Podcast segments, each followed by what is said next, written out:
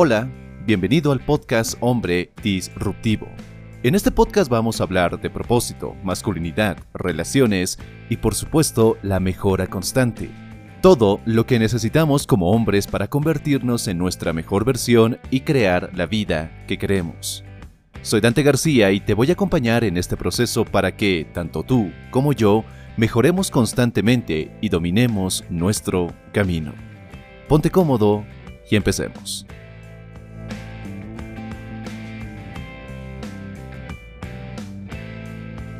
Sin quererlo, muchas veces perdemos de vista las cosas importantes en nuestras vidas. Es decir, nos dejamos arrastrar por horarios ocupados, por la rutina diaria, que hacen que nuestra mente ingrese, se ponga en este estado de piloto automático.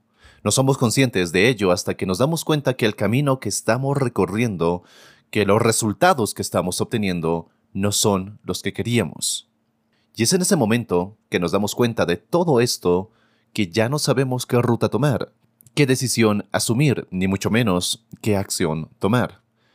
Como hombres sabemos que si no nos observamos, que si no nos evaluamos constantemente, es sencillo perdernos en metas que no son nuestras, en filosofías de vida que suenan bien, son muy, muy atrayentes, pero limitantes, y en los planes, en las expectativas, en las metas de otras personas que no necesariamente contribuyen a las nuestras.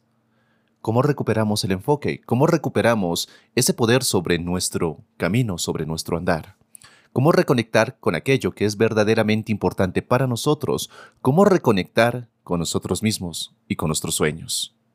En este episodio, quiero compartir contigo, quiero que analicemos juntos siete verdades que tal vez en algún momento las has escuchado, te han parecido geniales, pero que hemos olvidado en este andar por el camino, en este afán de simplemente vivir, de, mejor dicho, de sobrevivir y no de vivir realmente.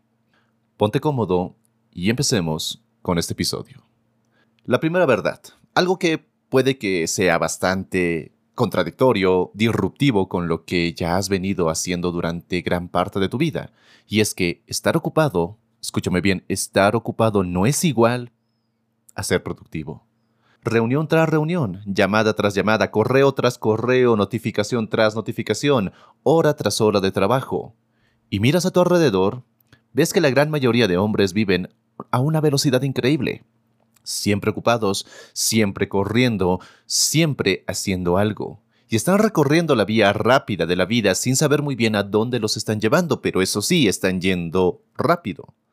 Mantenerte ocupado no garantiza que estés produciendo los resultados que quieres. Es más, ni siquiera te garantiza que estás acercándote a lo que en verdad quieres. ¿Por qué?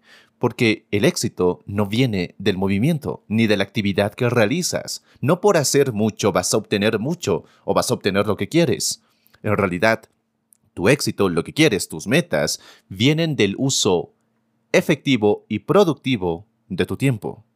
Todos tenemos las mismas 24 horas, pero algunos las utilizan de forma inteligente para garantizarse los resultados que quieren, mientras que otros simplemente se sumergen en ese caos de tareas pendientes, de correos sin responder, de mensajes por contestar, de llamadas por devolver, con la única esperanza de que todo esto, de que todo este afán, todo este sudor, todo este sacrificio, todas estas horas invertidas, los lleven a algún lugar, tal vez a ese lugar que quieren.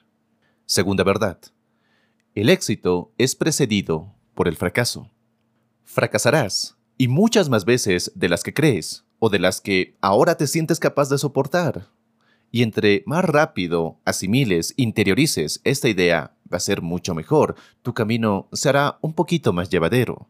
La realidad es que nunca vas a experimentar tu verdadero éxito hasta que aprendas que los fracasos y los errores son parte del camino. Es más, son esos fracasos temporales, esos errores que vas a cometer, esa frustración que vas a sentir, las que te empujan a ser mucho más creativo, a ser más audaz, a pensar de formas diferentes fuera de la caja, como dicen, para buscar y encontrar soluciones. Mientras la mayoría mira el fracaso como el enemigo a evitar, las personas que triunfan, los hombres que de verdad alcanzan lo que quieren, lo aceptan, lo miran, lo abrazan como ese aliado que les empuja a dar más de sí mismos, a esforzarse más, a hacer más. Verdad número 3. Estás viviendo la vida que has creado. Sabes, esta es una idea difícil de digerir para muchos, porque muchos de estos hombres se sienten como la víctima de su propia historia, no como el personaje principal, no como el protagonista, simplemente como un actor o un personaje secundario y encima es el personaje que más sufre, que tiene la, la vida más difícil, que nada de lo que haga realmente le sale bien. Y este sentimiento esta mentalidad de víctima muchas veces se da a que intentamos buscar culpables.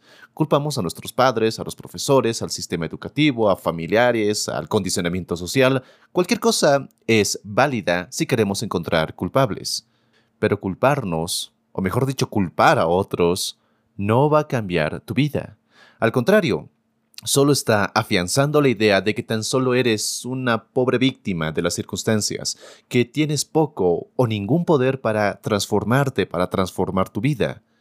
Y es que en algún momento tomaste una decisión, hiciste algo, o dejaste de hacer algo, no probaste algo nuevo, simplemente dejaste que las cosas se quedaran estáticas, dejaste que las cosas pasaran sin más.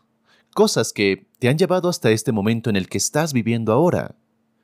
Pero en este momento, en este instante, en tu presente tienes una nueva oportunidad, porque hoy puede ser el primer día del resto de tu vida, pero esto solo es posible cuando tomas el 100% de responsabilidad por tu vida, tanto de lo bueno como de lo malo. No importa el pasado, ese ya pasó. Lo que sí puedes rescatar de ese pasado es las lecciones, aquello que te potencie, no aquello que te limite. Lo que importa ahora es lo que vas a hacer desde este instante en adelante. Verdad número 4. El arrepentimiento es el peor castigo que experimentarás. Si dejas que tu vida sea guiada por el miedo, si dejas que tus expectativas sean dictadas por el miedo, si dejas que tus resultados sean la consecuencia, el efecto de tus miedos, el arrepentimiento será tu mayor castigo. Cuando todo esté dicho y hecho, cuando te encuentres en esos momentos finales, no sé, en una cama de hospital rodeado por las personas que más aprecias, seguramente vendrán a tu mente todas esas ocasiones, oportunidades, momentos que tuviste y que no aprovechaste.